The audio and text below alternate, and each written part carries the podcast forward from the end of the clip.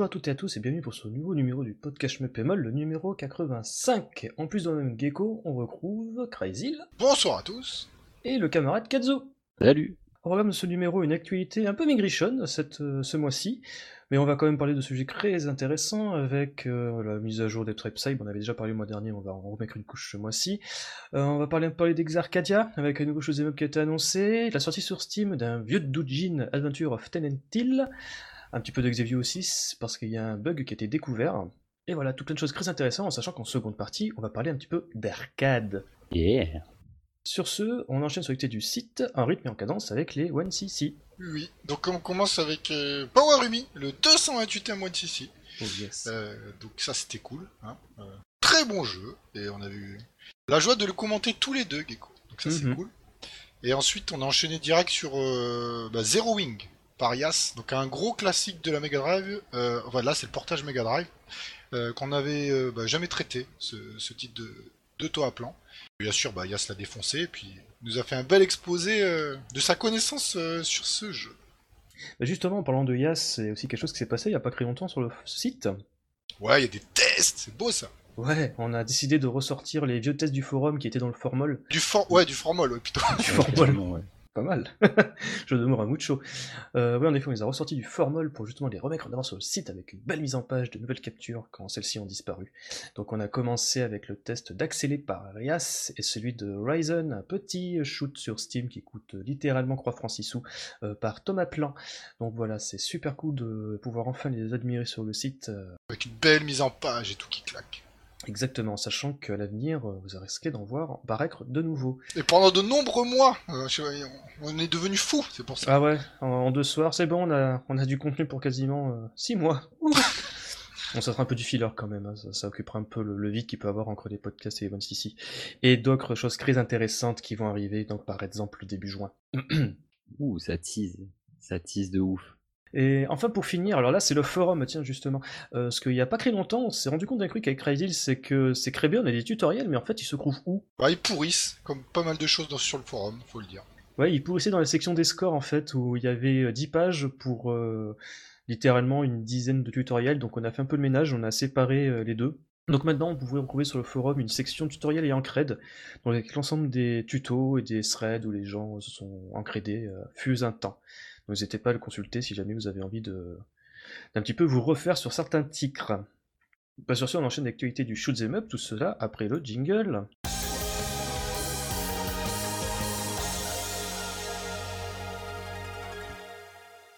Et on commence en douceur avec un record mondial sur Mushi Mushi Pork.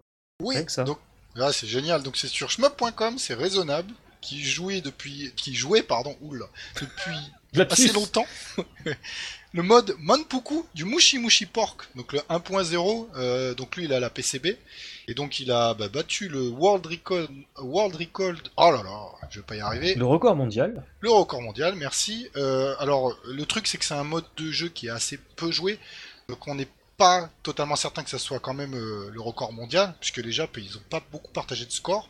Bon, toujours est-il que, d'après euh, les Américains ou tout ce qui est en Europe, euh, bah, c'est le record mondial, donc 157 727 840.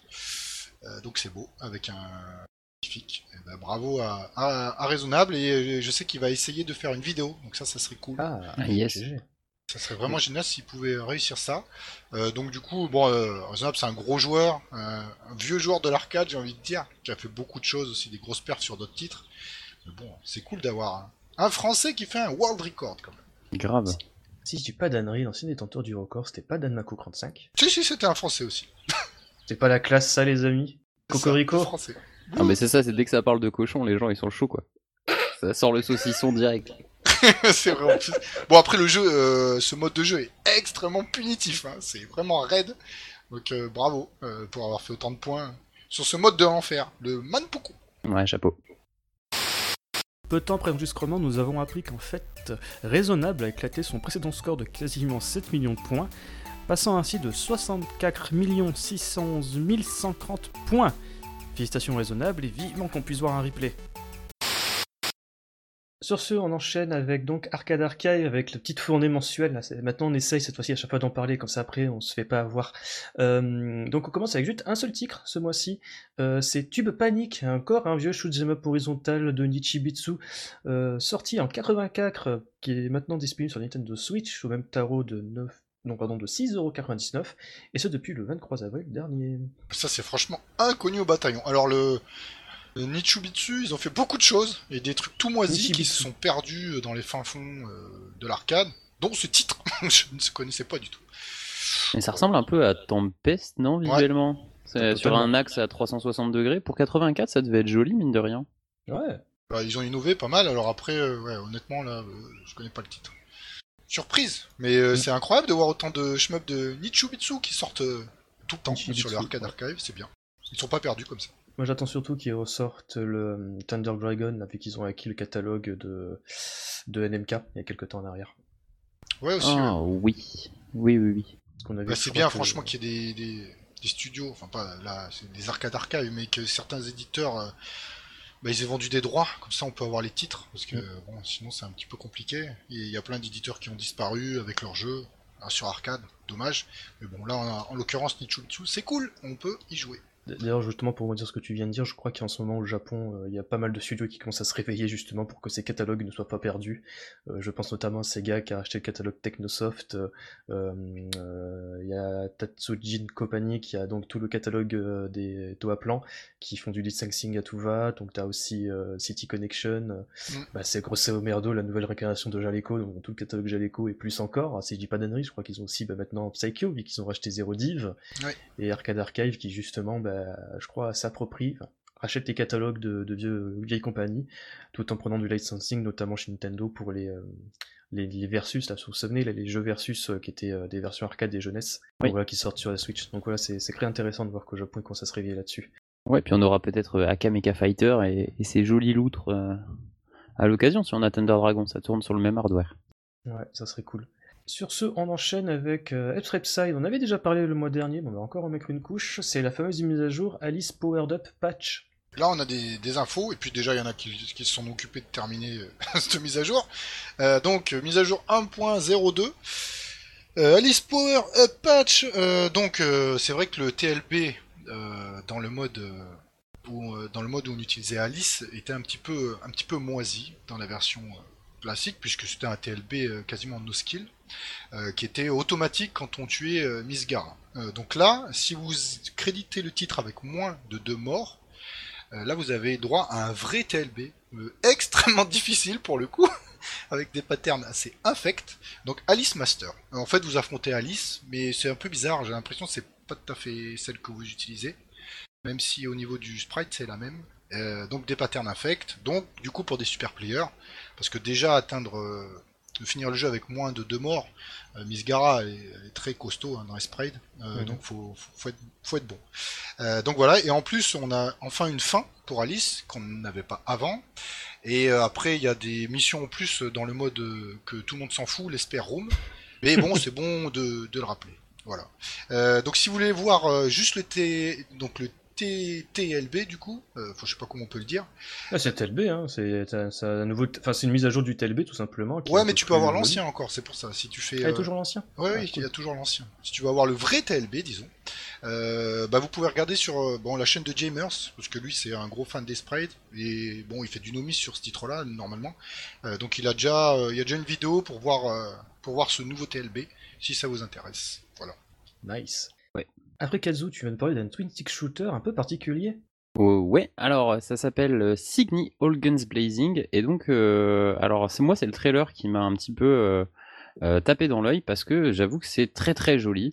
Et en fait quand on regarde un petit peu le, les communiqués de presse et les annonces, bah en fait il y a rien d'étonnant au fait que ce soit joli puisque ce sont deux anciens employés de chez Pixar qui ont voulu faire un jeu donc comme tu l'as dit un twin stick shooter mais il euh, y a un côté vachement cinématique avec les vaisseaux qui s'envolent et qui reviennent. Euh, ça fait forcément penser à Ikaruga parce que bah même si j'aime pas le citer en permanence, là pour le coup il y a vraiment une vibe euh, un peu comme ça, les attaques qui partent sur les côtés. ça me fait très penser au boss final en fait de d'Ikaruga. Oui, Donc ça a l'air ça a l'air vraiment sympa. Euh, donc c'est disponible pour l'instant euh, sur Steam et ensuite sur PlayStation, Xbox et potentiellement Nintendo Switch. Euh, ça tourne sous Unreal Engine 4. Ah, c'est. Ouais, ouais, ouais, ouais. Donc euh, ça, ça s'annonce plutôt bien. Euh, on n'a pas forcément, on va pas encore pu mettre les mains dessus, mais euh, je pense que ça ne saurait tarder. Donc euh, je vous invite à aller voir le trailer parce que franchement c'est joli visuellement. Alors je sais pas comment ça va se jouer, hein, comme, comme souvent, mais euh, en tout cas ça a une bonne petite tête, vraiment. Et, et j'y pense, vu que ça sort sur Xbox One X et le timing, tout ça, il y aura pas une. Euh, qu'on s'appelle déjà le Smart Delivery avec la Xbox Series X à tous les coups, non Tu penses pas? Alors c'est possible pour l'instant le Smart Delivery sur Xbox, euh, on n'a pas tous les détails. Alors pour ceux qui Attends, euh, ouais, c'est quoi le Smart euh, Delivery? pour ceux qui sont un petit peu un petit peu hors de l'univers Xbox, en fait, le Smart Delivery, c'est la manière de Microsoft de dire euh, il n'y aura plus de euh, génération de consoles. Euh, C'est-à-dire que ça fait longtemps qu'ils ont cette idée-là de dire, ben voilà, nous on veut plus faire la Xbox 2, la Xbox 3 comme Sony va faire avec la PS5. Et donc ça va être la première génération où ils ont dit, bah quand vous achetez un jeu Xbox, bah il marche sur Xbox et donc il sera amélioré pour euh, la, la- les séries X, euh, les prochaines consoles qui sortiront au mois de décembre, si tout va bien. Euh, donc en fait, quand vous avez le macaron euh, Smart Delivery, voilà, ça veut dire qu'en gros vous avez une version spécifique pour les consoles next-gen, mais ça reste un jeu Xbox. Et donc euh, pour l'instant, il y a, il y a quelques, quelques trucs un peu surprenants. Par exemple, on a pu voir la pochette du prochain Yakuza, qui avait Oh fait oui. pas mal de bruit. Et en fait, la pochette, bah, c'est un jeu Xbox One en fait. Et donc en haut, il y a marqué Xbox One, Series X, euh, Smart Delivery. Donc euh, en gros, tous les jeux Xbox One seront compatibles avec la prochaine console. Et euh, s'il y a un petit macaron Smart Delivery, ça veut dire que euh, ça va pas juste laisser la patate de la console envoyer tout le jus et, si jamais il n'y avait pas un framerate assez haut, bah là il y aurait de la puissance. En gros, je, je, je me perds un peu dans mes explications, mais euh, si Mhm. vous aviez par exemple un jeu avec une résolution figée en dur à 720p, 900p ou 1080p et un framerate bloqué à 30 fps, vous pouvez mettre toute la puissance que vous voulez, c'est hard-codé. Le- La résolution c'est celle-là et le framerate c'est celui-là. Par contre, si vous avez un jeu où vous laissez le framerate s'envoler autant qu'il veut, à 60 au-dessus ou en dessous, et que vous mettez une résolution dynamique qui s'adapte en fonction de la charge sur votre carte graphique et votre processeur, qui peut aller jusqu'à 4K, mais qui peut redescendre très très bas par exemple euh, quand euh, l'écran est très chargé, bah là si vous mettez une console Mhm. beaucoup plus puissante, bah c'est ce qui s'est passé avec la One X. Il y a eu plein de jeux où ceux où ils avaient mis une résolution dynamique et euh, pas de limite sur le framerate, bah en fait sans aucun patch, sans rien faire, ils tournaient à balle parce qu'il y avait beaucoup plus de puissance. D'accord. Donc euh, le, le macaron, il est plus là pour dire, bah par exemple, si vous avez un jeu qui était capé à- en, en 1080p à 30 fps, s'il y a le macaron, clairement, ça veut dire que le framerate sera amélioré, que la résolution sera améliorée. Et donc c'est leur moyen de dire, euh, bah si par exemple vous achetez le prochain Halo Infinite au mois de décembre, bah vous avez la version de la gêne d'après. Alors que euh, chez Sony, euh, on risque de devoir acheter le jeu sur PS4 et, et d'espérer que le disque PS4 marche en mode PS5. Enfin, en gros, ça va créer une grosse différence sur les prochaines consoles parce que je pense qu'on aura des jeux PS4 repatchés en mode PS5 gratuit et des jeux qui vont essayer de nous revendre et Microsoft qui disent bah non, t'as le jeu, t'as le jeu, point, c'est tout, il marche. Et ça, c'est très malin. Ah, c'est vachement malin. Voilà, donc est-ce qu'on aura un macaron euh, euh, sur ce jeu-là? Je sais pas, mais bon, dans tous les cas, si le jeu tourne bien sur Xbox One, il tournera bien sur Series X. Mm. En tout cas, c'est très plaisant de voir euh, des shmups sur Unreal Engine. C'est pas souvent qu'on voit ça. Euh, de mémoire récente, voire même je crois que c'est le premier. Parce que d'ordinaire, c'est plutôt Unity. Alors le premier, je sais pas, mais euh, c'est vrai que moi c'est ça qui m'a tapé dans l'œil en fait, c'est que les shmups c'est souvent des projets qui sont faits euh, par des passionnés avec une patte rétro ou avec un petit budget parce que c'est un, deux développeurs, enfin c'est souvent des petits des, des petites productions donc c'est jamais euh, il y a jamais personne qui va faire des modèles 3D à la Pixar. Et, et ben en fait là si parce que c'était leur métier en fait. Donc euh, je suis plus inquiet sur la qualité du gameplay que sur le, le visuel, mais pour le coup, le visuel il tabasse et euh, avec un niveau de production qu'on voit pas en fait dans les autres jeux. Ok, bon, en tout cas, très patient d'avoir plus de nouvelles sur ce jeu parce que ça a l'air d'être le petit Switch shooter qui paye pas de mine et qui peut se révéler très plaisant.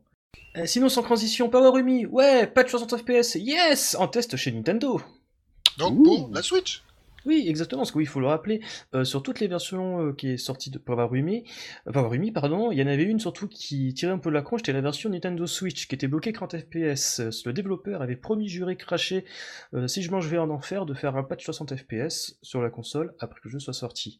Et alléluia, il est actuellement en test chez Nintendo, et ça devrait sortir dans pas très longtemps, et je suis très impatient de voir ce que ça va donner. Et MSK, on pense à toi, avec ton petit cocktail, ton petit parasol et tes doigts de pied en éventail, là, maintenant que le travail est enfin terminé. Ouais. ah c'est vrai qu'il s'est bataillé comme un yinche. Oui, grave. On sait que ça a été compliqué d'avoir ce patch 60 FPS, donc euh, chapeau bas, et puis on a hâte d'avoir ça dans nos Switch. Encore une fois, peu de temps après l'enregistrement, nous avons appris qu'en fait la mise à jour 60 FPS de Power Rumi sur Nintendo Switch a été validée par Nintendo dans des temps records. Ainsi, le patch sera disponible le 1er juin prochain, et peut-être ça sera l'occasion à l'avenir de voir une version physique de Power Rumi sortir dans les crèmeries. Allez, on va continuer avec la Switch, avec euh, la Sega Aegis Thunder Force AC. On en reparle parce que cette fois-ci, ça va sortir en Europe, donc le 28 mai prochain sur l'eShop en dématérialisé pour 6,99€. On va vite piquer vite fait ce que c'est. Thunder Force AC, c'est la version arcade de Thunder Force 3 qui était sortie sur Mega Drive il y a, pouf, il y a une vingtaine d'années.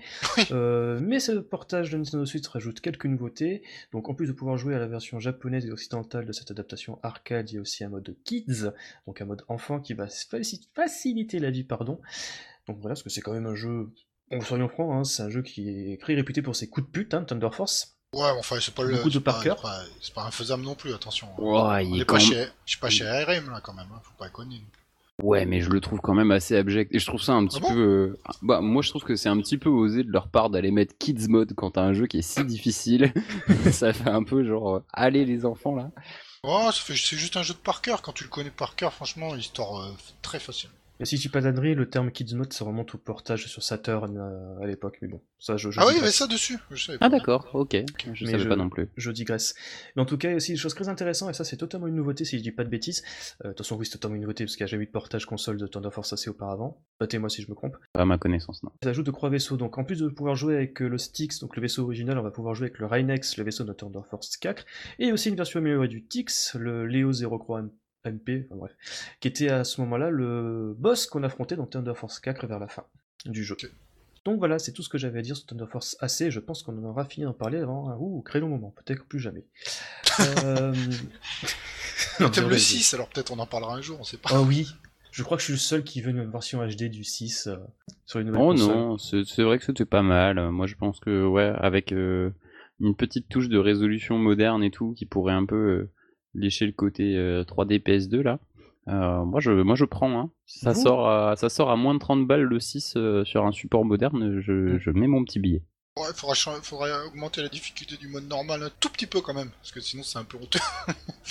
je dis ça comme ça. Et ceux qui ont un PC qui ont les reins solides peuvent le- émuler le jeu à la perfection sur l'émulateur PS2, PCSX2, je sais plus comment il s'appelle exactement, et le jeu est magnifique.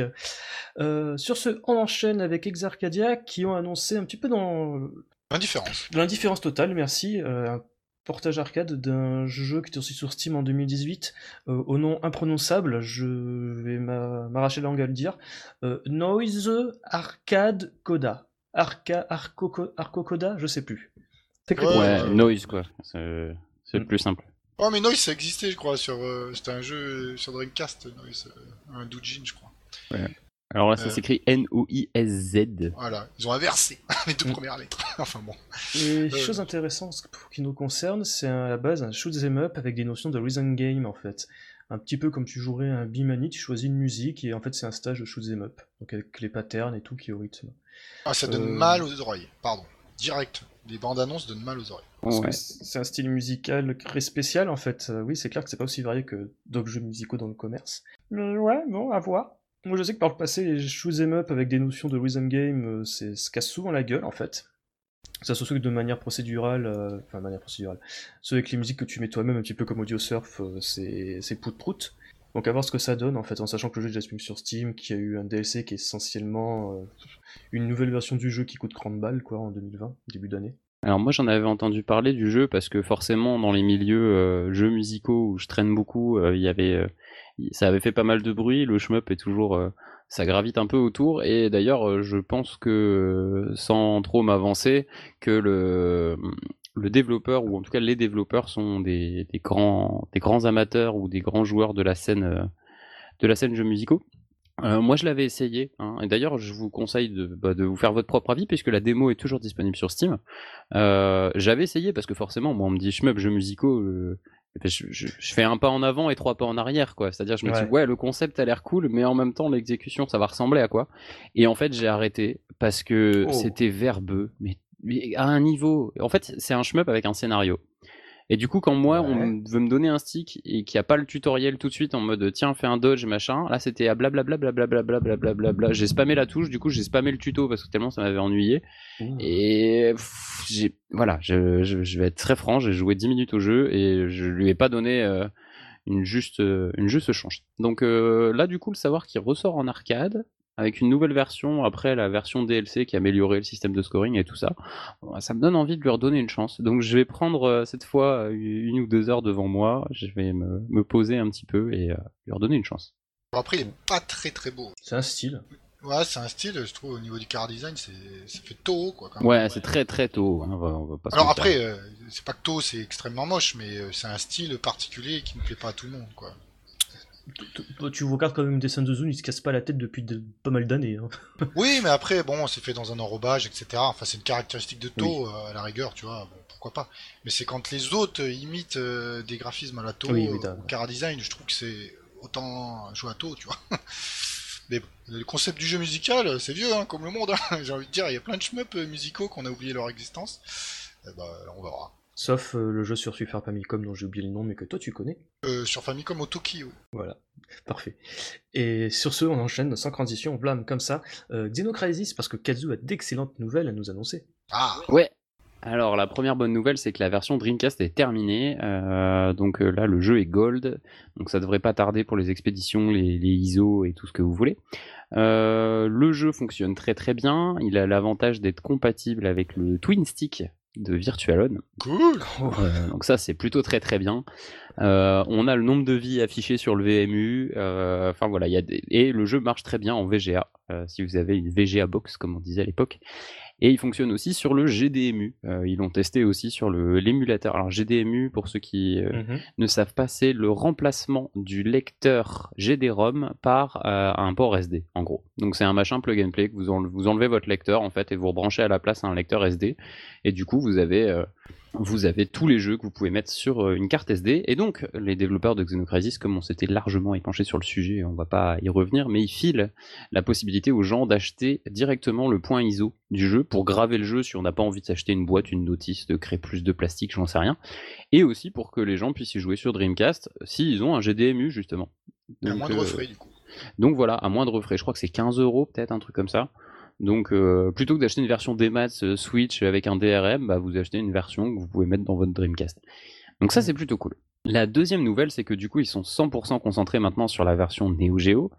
Et alors là, accrochez-vous parce que la version Neo Geo, ça a l'air d'être bossé aux petits oignons. Ah vas-y, vends-moi du rêve. Alors déjà, on commence avec, euh, ils ont, ils ont bien fait le petit menu avec les belles petites images, etc. pour le jeu, euh, la version Neo Geo CD. Donc ça, c'est chouette. Ah, et sur... Voilà. Et, euh, et puis pour quand on veut lire l'OST aussi dans le, dans le menu. Ah, ça c'est cool. plutôt cool avec une petite séquence animée et tout. Euh, et ensuite, là on voit le, le, travail de folie. Ils ont acheté toutes les références de modèles de Neo Geo. Il leur manque un modèle de MVS, euh, le MV1BCHX. Donc si quelqu'un en a un euh, dans sa collection, c'est le moment. Mais donc ils ont acheté 30 modèles de Neo Geo MVS, donc la version arcade, et tous les modèles de AES et CD. Donc pour tester leur jeu, voilà. ils ont littéralement acheté toutes les révisions de carte mère de Neo Geo, oh. ce qui est absolument incroyable. Et le pire, c'est qu'ils ont trouvé des petits bugs avec certaines révisions euh, bien spécifiques. Et du coup, là, ils attendent de recevoir des nouvelles PCB qui corrigent ce problème pour pouvoir continuer à avancer dans leur truc. Mais euh, ça avance très très bien. Et là, pour le coup, euh, même si ça peut sembler être un retard, moi, que les mecs, ils aient acheté toutes les Neo Geo qui existent pour pouvoir être sûr que ça marche sur tout. Euh, et c'était même pas overkill en plus parce qu'ils ont vraiment trouvé des erreurs sur certaines références. Donc c'est, enfin, moi je l'aurais testé sur une ou deux cartes mères et j'aurais dit c'est bon, ça marche. Quoi. Ouais, un peu comme tout le monde quoi. Voilà, c'est ça. Mais eux ils ont, eux ils ont poussé le délire. Euh, donc euh, vraiment super nouvelle et on, on attend d'en voir un petit peu plus La vache, c'est des tarés. C'est j'ai rarement vu dans, dans, enfin, dans, dans, les développeurs de shoot et compagnie un tel niveau de, comme ils anglais, c'est de dedication. Oui. C'est un truc de taré quoi. Allez, et puis peut-être Arcadia sur certaines bornes pour tester les latences, mais. Ouais, et encore, j'ai pas forcément les infos de tout ce qu'ils font, ils s'en vendent pas forcément, mais moi je trouve que c'est surtout l'exemple parfait du Kickstarter qui réussit, quoi. Oui, ils ont fait leur jeu, ils ont tenu leurs promesses, le jeu il est trop bon, euh, et ils continuent à bosser dessus euh, plus de, de quoi un an après le un an ou deux après euh, les premières les premières annonces? de, de quand elle date cette campagne tiens d'ailleurs sur Xenocrisis, je ne sais plus. À la base, c'était prévu pour octobre 2018 la livraison, donc ça veut dire soit début 2018 ou fin 2010, ils ont commencé leur Kickstarter. Ouais, mais bref, euh, en, en moins de deux ans, on a réussi à récupérer plein de versions, des goodies, des machins, des tests sur, euh, on va dire, intensifs. Donc voilà, plein de bonnes nouvelles. Donc euh, pour ceux qui attendent leur version Neo Geo, ça arrive et on n'a pas à s'inquiéter sur la qualité, je pense. Ah, c'est beau ça. Et sachant qu'elle est moins chère que les releases Neo Geo de d'habitude aussi. Ouais, suivez nos regards. NG Dev Team. euh... Oh putain, ça balance. Euh, sur ce, on enchaîne avec City Connection qui lâche les fauves sur Steam. Donc, pour faire simple, on avait déjà mentionné rapidement le mois dernier, c'est que maintenant sur Steam, il y a Scraker 1945 qui est disponible depuis le 30 avril. Donc pour 8,99€, pardon. Donc c'est le portage sur PC de la version Switch euh, de Zero Div. Donc c'est très bien, et à savoir que maintenant on suivit Gunbird depuis le 11 mai, et Samurai 6, Sangoku et 6, donc euh, le premier de la série, hein, des, des Sangoku, le 20 mai. Toujours au même prix, 8,99€. Euh, par contre, chose très intéressante, en fait, c'est que quand on s'est un petit peu renseigné à l'époque, en 2017, quand le jeu était sorti sur Switch, on sait qu'il y avait pas mal d'input lag, que l'émulation était pas parfaite, que, bref, surtout pour Gunbird, c'était un gros nawak où les mecs avaient laissé un debug mode dans la version de release, c'était bien. Pratique. Donc là, en fait, il s'avère que cette fois-ci, euh, Zero Div prend vraiment la tâche au sérieux, à savoir qu'ils ont fait en sorte qu'il n'y ait quasiment aucun lag, que cela soit, euh, pas dire au niveau du jeu, bien entendu, il précise qu'il peut toujours avoir quelques euh, latences selon euh, ta manette ou ton écran, hein, c'est sûr, si tu prends un vieux moniteur tout pourri d'il y a 20 ans, ça risque pas d'être parfait. Mais voilà, et aussi, chose intéressante, pardon, c'est que l'équipe qui a bossé sur Psyvaria non pas Révision, merde, Psyvaria Delta, pardon, travaille aussi justement à la validation et au portage de ces jeux-là sur Steam. Donc euh, c'est un petit gage de qualité. Donc il n'y a rien de plus à rajouter, hein, c'est les mêmes jeux que sur Switch, je pense pas qu'il y ait de mode screening, euh, enfin bref. Même pas de safe state. Mais bon voilà, si vous avez envie de soutenir euh, les ayants droit, surtout qu'ils ont toujours pas donné de nouvelles de Striker 2020, donc le quatrième épisode des Striker, n'hésitez pas à leur donner des sous. sinon, en parlant vraiment de gens qui méritent ou sous-sous, on va pas parler des aventures of Tenant Hill, qui est sorti sur Steam le 6 mai dernier pour 9,99€. Donc, on va pas tout expliquer, parce qu'en fait, ça aurait dû être le sujet de Monsieur Hubert Vinich, il était nous euh, ici présent aujourd'hui. Enfin bref, en tout cas, sachez que si vous voulez en savoir plus, un test est disponible sur Schmeppemol depuis un long moment, on va le mettre dans la fiche du podcast, à savoir que déjà à l'époque, Hubert en chantait les louanges, donc pour un prix aussi petit, n'hésitez pas à vous faire plaisir, on mettra tout ça dans la fiche du podcast si vous souhaitez en savoir plus. C'est juste, faut juste dire, c'est un bon, bon manic shooter quand même, il y a beaucoup bah de boulettes, et puis c'est très joli. Euh, c'était plutôt un bon titre, donc euh, c'est cool euh, qu'il ait, une release mm. sur Steam. Et sur ce, on va enchaîner avec l'avant-dernière actualité de ce mois, savoir un bug qui a été découvert dans Xevious. Ouais, alors là ça va être compliqué à expliquer. bah, c'est compliqué à expliquer parce qu'en fait déjà c'est un truc qui est très technique et surtout plus quand toutes les explications sont en japonais, que tu parles pas un seul mot de Jap, Google Traduction il est pas d'une grande aide à ce moment-là. Mais on va essayer de faire en substance, c'est qu'en fait, visiblement, déjà il faut préciser que c'est Luc, c'est pas une blague, hein, c'est vraiment un type super cool en plus. C'est sur Twitter l'enculé en tong qui a relevé ça, c'est qu'en fait, de janvier à mai, la communauté japonaise de Xevious en fait s'est extasiée parce qu'ils ont découvert un, nouveau bug sur le jeu, une découverte. C'est que selon certaines conditions, en fait, il y a moyen de faire apparaître euh, à l'écran un nombre d'ennemis de tir, mais genre qu'on ne soupçonne pas sur ce genre de vieux jeu qui date du début des années 80.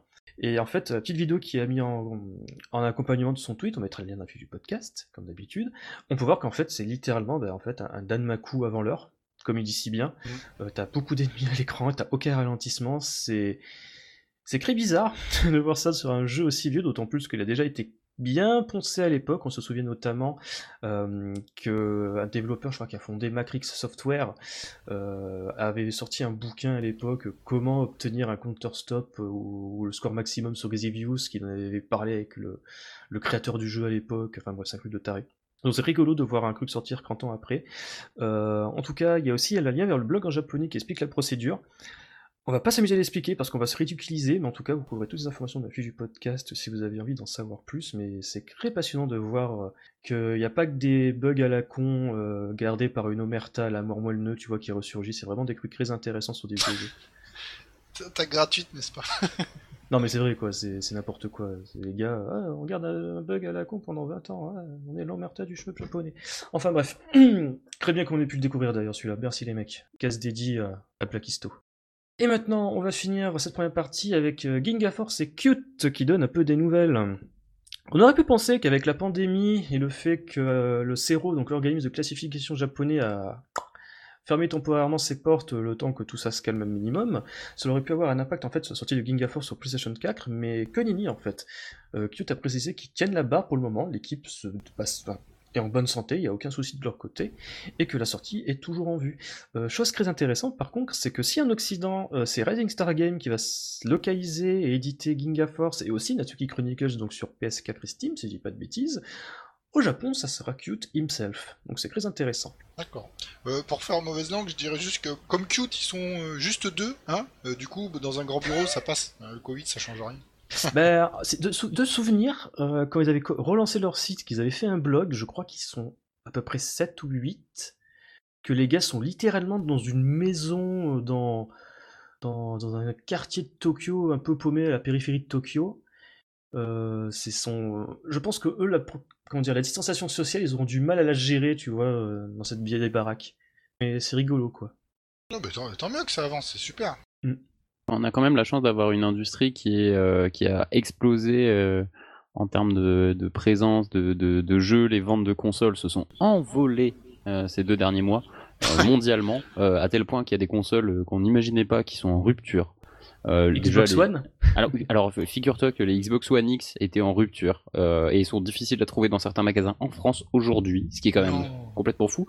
Bon après c'est vrai que Microsoft est dans l'entre-deux de la communication de sa nouvelle console pour fin d'année, c'était décembre, mais souvent ça sort en octobre-novembre. Bon, effectivement, pour 4 mois, tu vas pas commencer à inonder le marché avec ton ancienne console.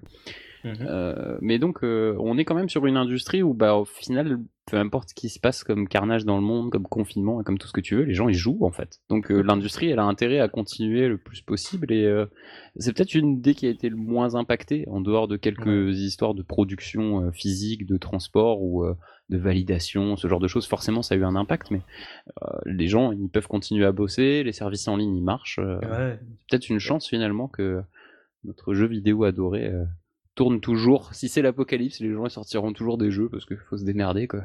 Et d'ailleurs, je pense que c'est en ce moment-là qu'on est très content que le démat existe, hein, parce que ça quand même permet de se divertir sans sortir de chez soi.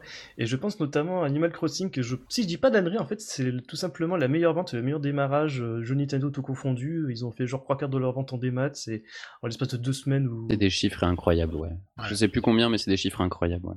Faut bien un réseau social pour les gens qui jouent aux jeux vidéo. Le truc là, pour le coup, c'est limite un réseau social, euh, Animal Crossing. Enfin bref, c'est pas un chemin. On va enchaîner donc avec l'interlude musicale. Tiens, bah, Crazy, on va écouter quoi? Ibarra Yes Rose Garden, stage 6 d'Ibarra, composé par Shinji Usue, et ça, c'est de la bonne musique qui défonce. Et enfin, en seconde partie, après c'est bien défoncé les oreilles, on va revenir sur l'arcade avec Kazu. A tout de suite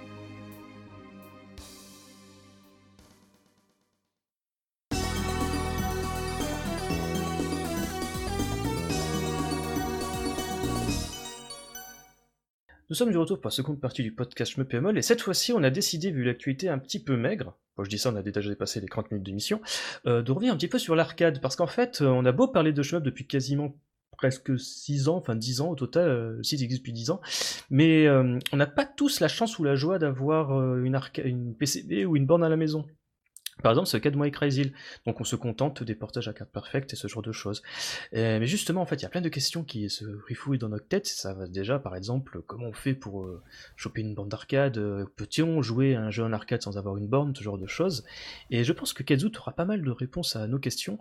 Alors déjà, moi j'ai un truc très simple. Euh, bah, déjà, à la base, l'arcade, qu'est-ce que c'est? Alors, bon, c'est un, sujet assez vaste, mais ça doit pouvoir se résumer assez facilement.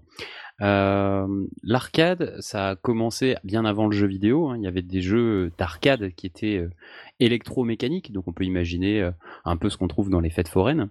Mais quand on parle d'arcade, nous, on parle bien sûr de ce qui est arrivé à la fin des années, enfin début 80, enfin 70, début 80, avec le jeu d'arcade. Alors qu'est-ce que c'est un jeu d'arcade au niveau le, plus simple et le plus basique? Bah, C'est un meuble en fait qui contient donc un monnayeur pour pouvoir payer à la partie, un écran, un panel de contrôle, une alimentation pour alimenter la partie électronique qui contient le jeu, donc ce qu'on appelle souvent la PCB, euh, et des enceintes pour pouvoir recevoir le son.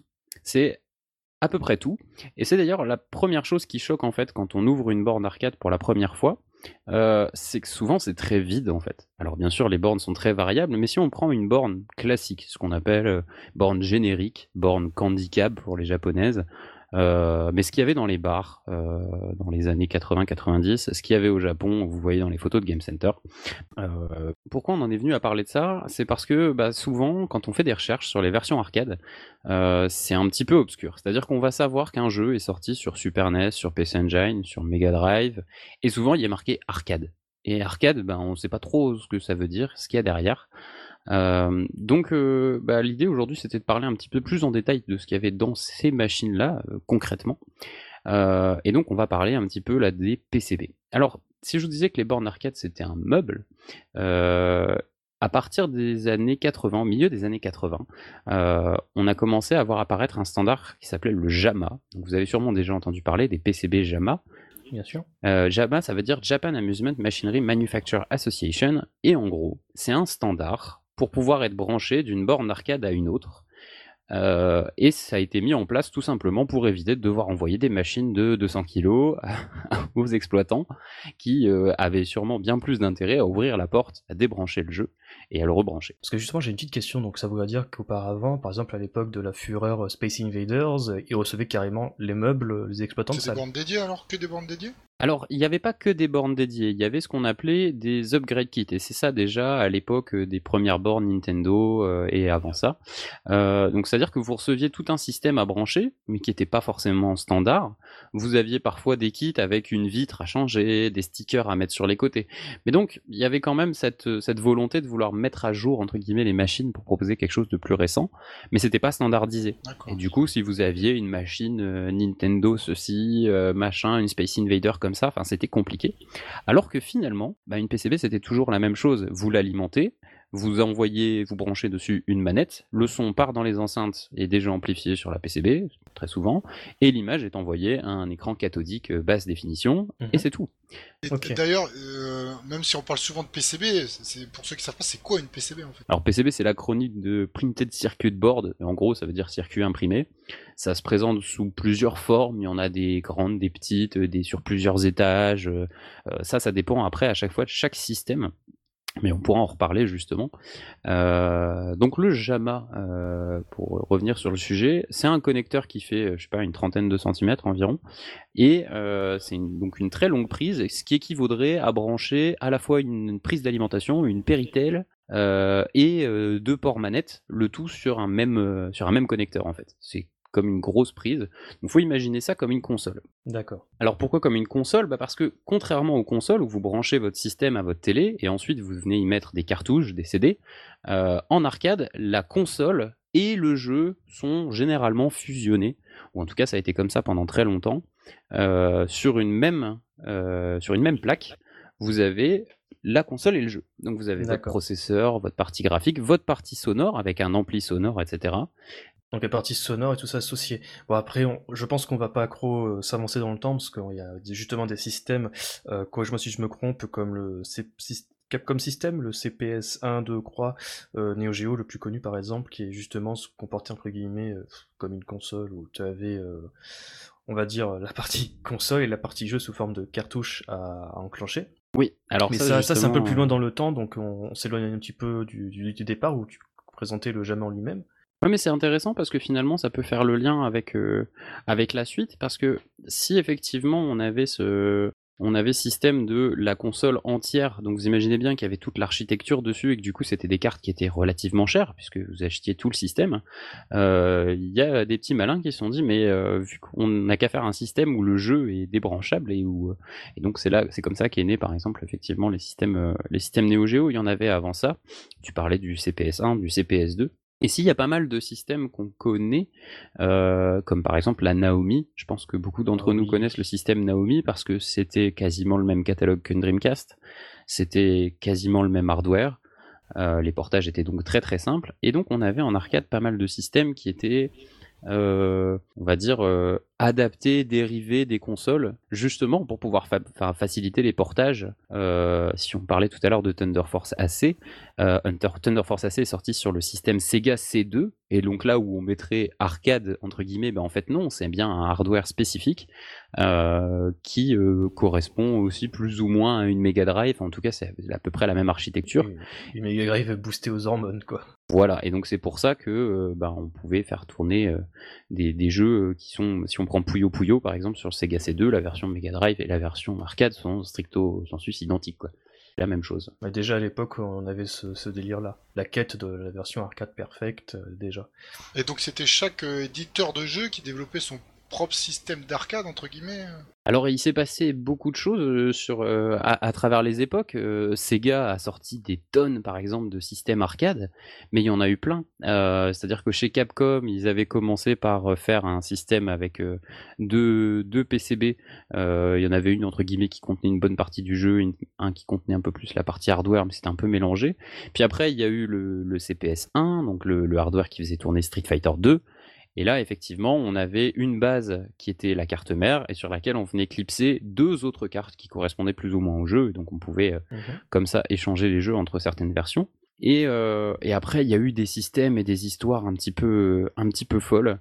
Euh, il y a eu des systèmes d'arcade qui ont été croisés entre Sega, Namco. Oh, le système qui force voilà, la Triforce. Euh, donc il y a pas mal de. Là, je pense que c'était basé sur la GameCube, si je ne m'abuse, la Triforce. Euh, de souvenir, ouais, c'était. Alors attends, il y avait c'était Capcom, Namco et Nintendo, et c'était essentiellement une GameCube boostée aux hormones. Tu avais les jeux d'arcade de Mario Kart et euh, comment il s'appelle déjà le F0 AX donc la version arcade de F-Zero GX, euh, où tu pouvais mettre ta carte mémoire euh, de, la version GameCube pour transférer tes données.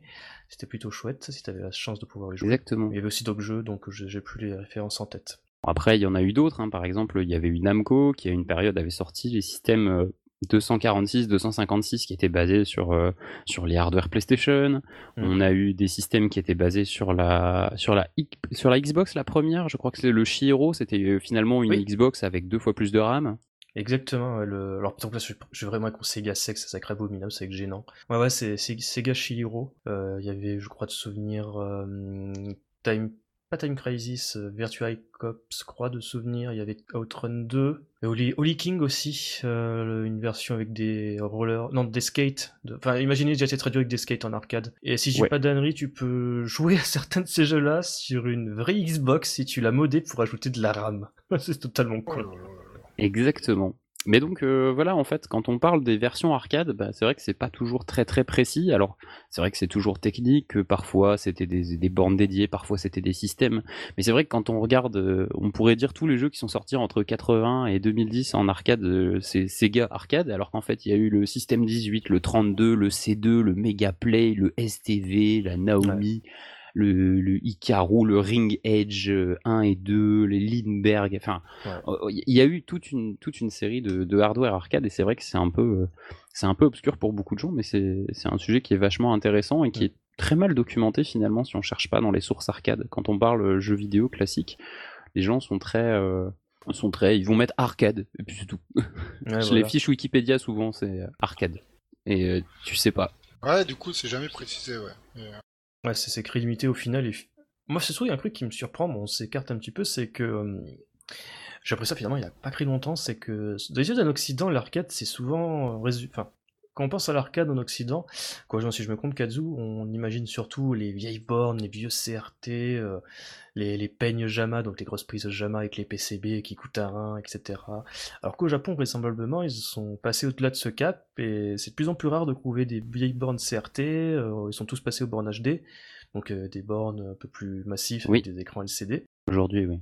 Ouais, c'est ça qui m'a un peu surpris, c'est que chez nous, on a toujours cette image, tu sais, un petit peu euh, récro de l'arcade, alors qu'au Japon, c'est pas du tout ça, c'est assez étonnant. Alors, ces systèmes-là, en fait, ça fonctionne à peu près sur le même principe aujourd'hui, c'est-à-dire qu'il y a des bornes qui fonctionnent avec euh, différentes résolutions. Donc, euh, pendant très longtemps, ça a été ce qu'on appelle le 15K dans l'arcade, mais en vrai, c'est du 240p, hein, c'est du 320 par 240 à peu près. Donc ça correspond à toutes les résolutions d'une NES, d'une Super NES, d'une Mega Drive, à, à peu près tout ça.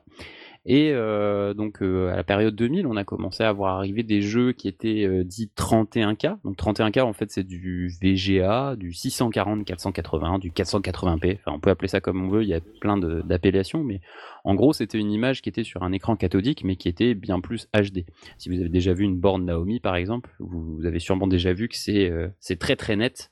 et que c'est quand même le meilleur moyen d'afficher les jeux en, en 3D, c'est de, garder, euh, de garder un écran cathodique. Et c'est d'ailleurs pour ça que beaucoup de gens euh, achètent des VGA box ou des câbles VGA pour Dreamcast, parce que bah, du coup, euh, si on le branche sur un, sur un moniteur qui gère la haute résolution, bah, ça, donne, ça donne un rendu qui est très très propre. Mhm. Et donc pour beaucoup, les moniteurs PC sont encore, encore aujourd'hui le meilleur moyen de jouer à la Dreamcast chez soi, c'est de trouver un vieux cathodique pour ordinateur. Tout à fait. là, j'aimerais qu'on rétro-pédale un petit peu. c'est c'est que on parlait de l'arcade, donc euh, le, meuble, celui que tu mets dans ton salon qui prend beaucoup de place et que madame euh, te bassine en disant Mais putain, pourquoi tu débarrasses moi ça prend de la place, ça prend de la poussière, tu joues jamais, ça fait du bruit. Parce que ton WAF est trop bas. c'est une blague récurrente, peut-être un peu sexiste d'ailleurs, mais de des collectionneurs d'arcade, mais ils parlent souvent du WAF, ça s'appelle, c'est le Wife Acceptance Factor. Donc, au plus t'as un WAF élevé, au plus tu peux remplir ta maison de trucs avant que ta femme te quitte. Euh, Pas mal ça, jamais, beaucoup. Totalement sexiste.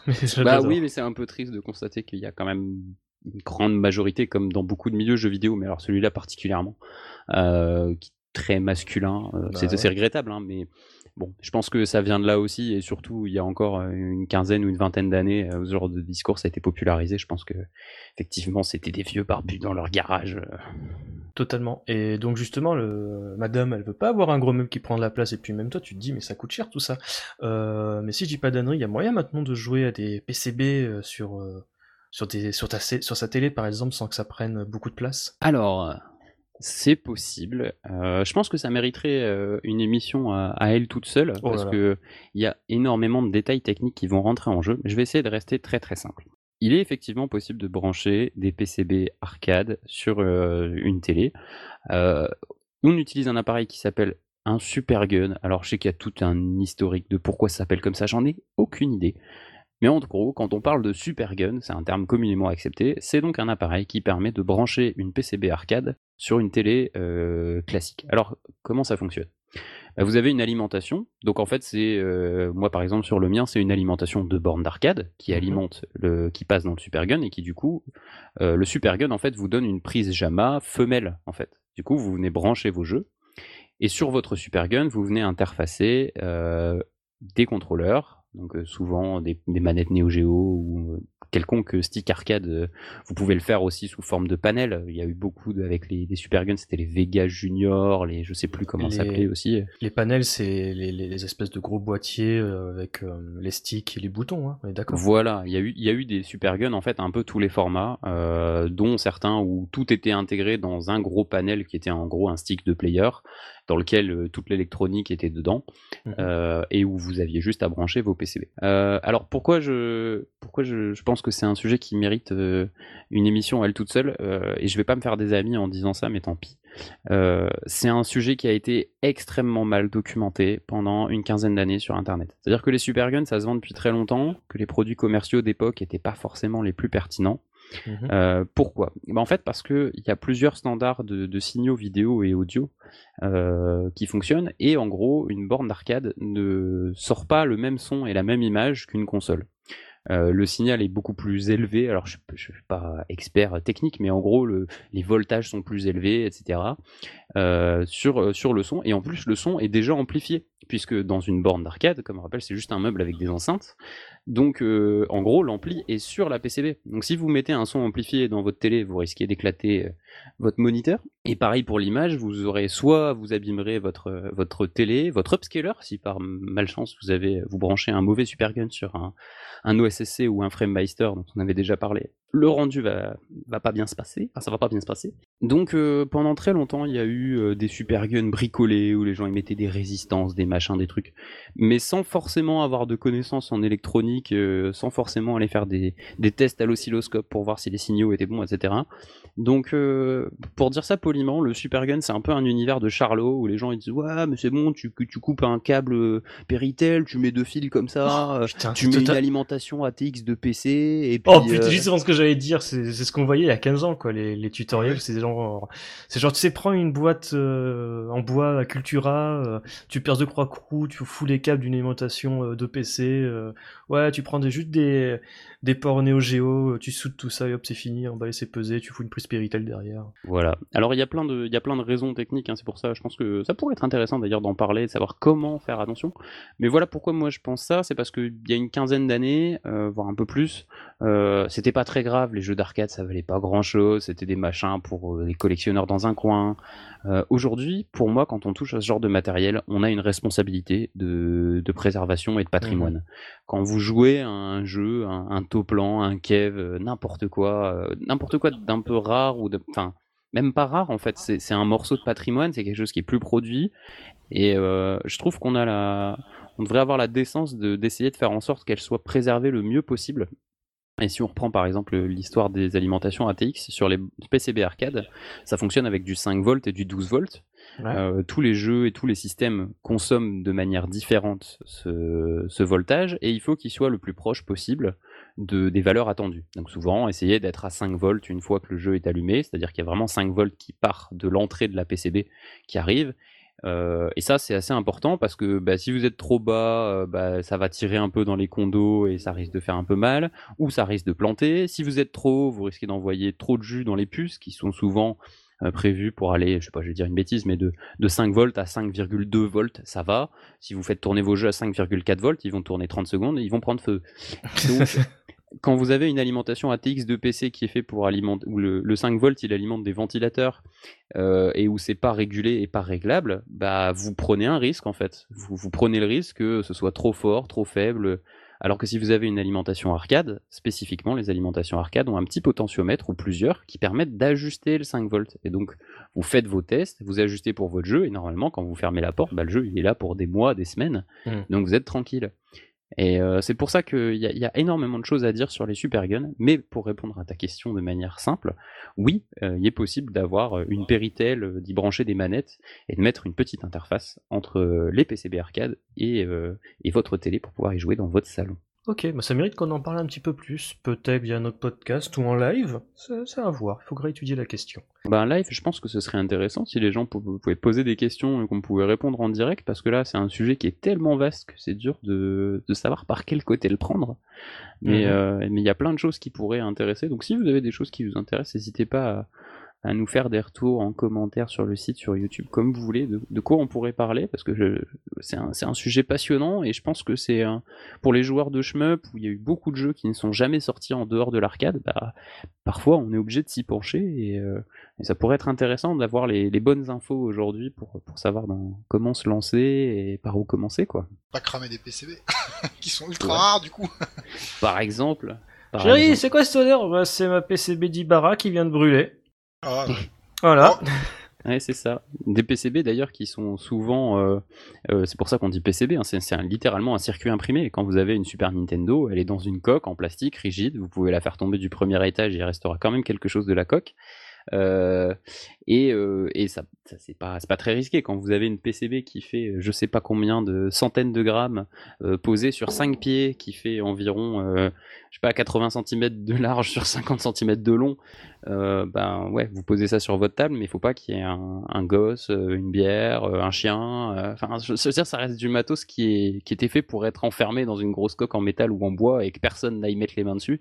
Donc forcément, quand vous jouez avec ça et que vous le posez sur votre table de salon pour pouvoir y brancher vos manettes, il faut prendre un certain nombre de précautions. Ouais. C'est risque et péril. Exactement. Bon, bizarrement, on a voulu faire un truc simple pour mettre les compteurs, à... les horloges à l'heure, mais là, pour le coup, c'est tellement vaste que, que j'ai plein de questions en tête et je sais pas du tout si c'est encore apte d'en parler maintenant dans cette émission qui approche l'heure. T'as quelque chose à rajouter, Crazy euh, Non, mais justement, euh, moi ça m'intéressait d'avoir euh, les bases, comme t'as expliqué au début, surtout pour les néophytes de, de l'arcade. Ça consiste en quoi l'arcade? Après, c'est vrai qu'on commence à rentrer dans des détails un peu plus techniques. tu me perds presque avec l'histoire de la fréquence là. Bah, je pense que ce qui serait intéressant, c'est qu'on se focus un petit peu sur certains systèmes, histoire de voir euh, qu'est-ce qu'il y avait comme, euh, comme jeu au global et surtout qu'est-ce qu'il y avait comme shmup intéressant.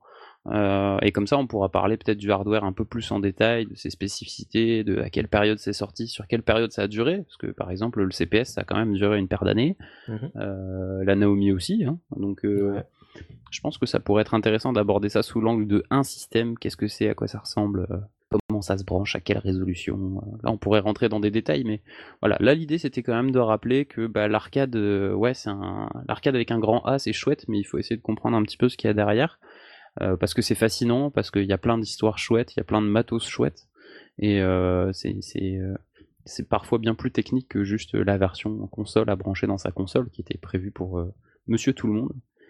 Mais euh, pour nous, amateurs de shmup, c'est vrai que on est un peu obligé de mettre les mains dedans si on veut jouer à tout, quoi. Exactement, et ça change un petit peu de même aussi pour le coup.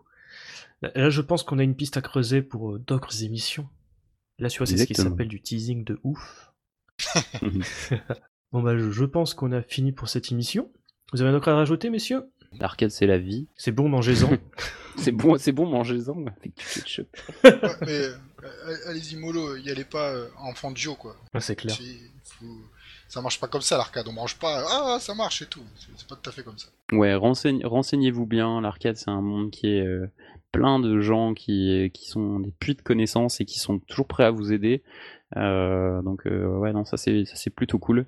Mais il faut savoir dans quoi on se lance quoi. C'est du vieux matos électronique vintage. C'est pas parce que euh, t'as acheté le full set Mega Drive que tu vas savoir gérer tous les systèmes arcade, comment ça marche, mm. comment ça se branche. Enfin, je veux dire, c'est une compétence à part et c'est intéressant du coup de d'apprendre ça un petit peu au jour le jour. Et il faut faire attention aussi, euh, entre guillemets, c'est assez complexe et donc euh, du coup il y a des ayatollahs quelquefois de l'arcade et euh, notamment pour la revente des jeux. Donc ça c'est un peu Ouais, ça c'est.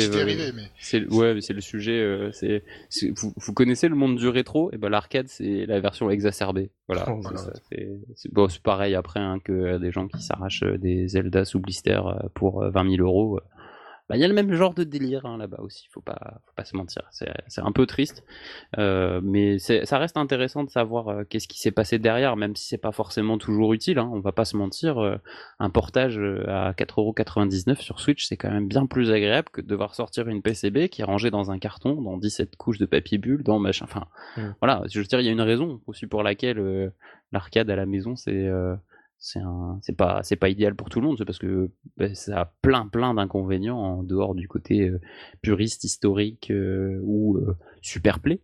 Parce qu'à la limite un super player je peux comprendre qu'il ait qu'il ait envie de jouer sur sa PCB pour moi c'est c'est l'essence même du truc. Mmh après pour beaucoup effectivement c'est pour ça aussi qu'on chipote un peu tout le temps dans les podcasts et tout sur la sur la qualité des portages. Parce que bah si on peut avoir un portage avec plein d'options s'il y a du lag alors qu'il n'y en avait pas sur la PCB d'origine bah, on n'a qu'une envie, c'est de jouer à la PCB d'origine, alors que si c'est pour avoir des trucs comme les M2 Shot Trigger, où euh, très honnêtement, il n'y a aucun intérêt à brancher une PCB de Katsui après avoir vu le portage, bah voilà, euh, là ils ont réussi leur coup. Donc pour nous, c'est ça un bon portage euh, de shmup, pour, enfin en tout cas à mes yeux, je pense que vous partagerez aussi, mais c'est si la PCB elle sert plus à rien quoi. Tout à fait. Juste pour celui qui aime jouer uniquement sur l'arcade, mais les autres peuvent en profiter. C'est ça qui est intéressant. Exactement. Et encore, j'aurais bien envie de rajouter que les gens seraient encore capables d'argumenter en disant que les gens qui ont les jeux sur Shoot Trigger, que ce soit Battle Guerrilla, Katsu, Trade et compagnie, ont presque un avantage par rapport aux jeux en arcade, donc c'est moins bien. Enfin bref, ça va dans un autre débat de, de puristes. Oh, montre, montre la vidéo. T'as tripoté la frame, je le sais. C'est carrément notre sujet et on va pas s'attarder là-dessus. Parce qu'il est temps de conclure ce podcast. Donc, comme d'habitude, on remercie notre partenaire BadGeek, badgeek.fr, créateur de passion. Euh, vous pouvez nous suivre et réagir au podcast sur Twitter, @jmepémol et le site jmepol.com, en sachant que nous sommes aussi sur Discord, Facebook, euh, Spotify, Podcloud, enfin bref, nous sommes un petit peu partout maintenant. Donc, n'hésitez pas à nous suivre, à réagir, nous envoyer des messages, ça nous fait très plaisir. Euh, D'ailleurs, en parlant du site, n'hésitez pas à y aller, il y a tous les liens qu'on a cités dans l'émission, dans le fil du podcast. Et d'ici la prochaine fois, bah, n'oubliez pas, mieux vaut bomber plutôt que Crevé Ciao tout le monde. Salut. Ciao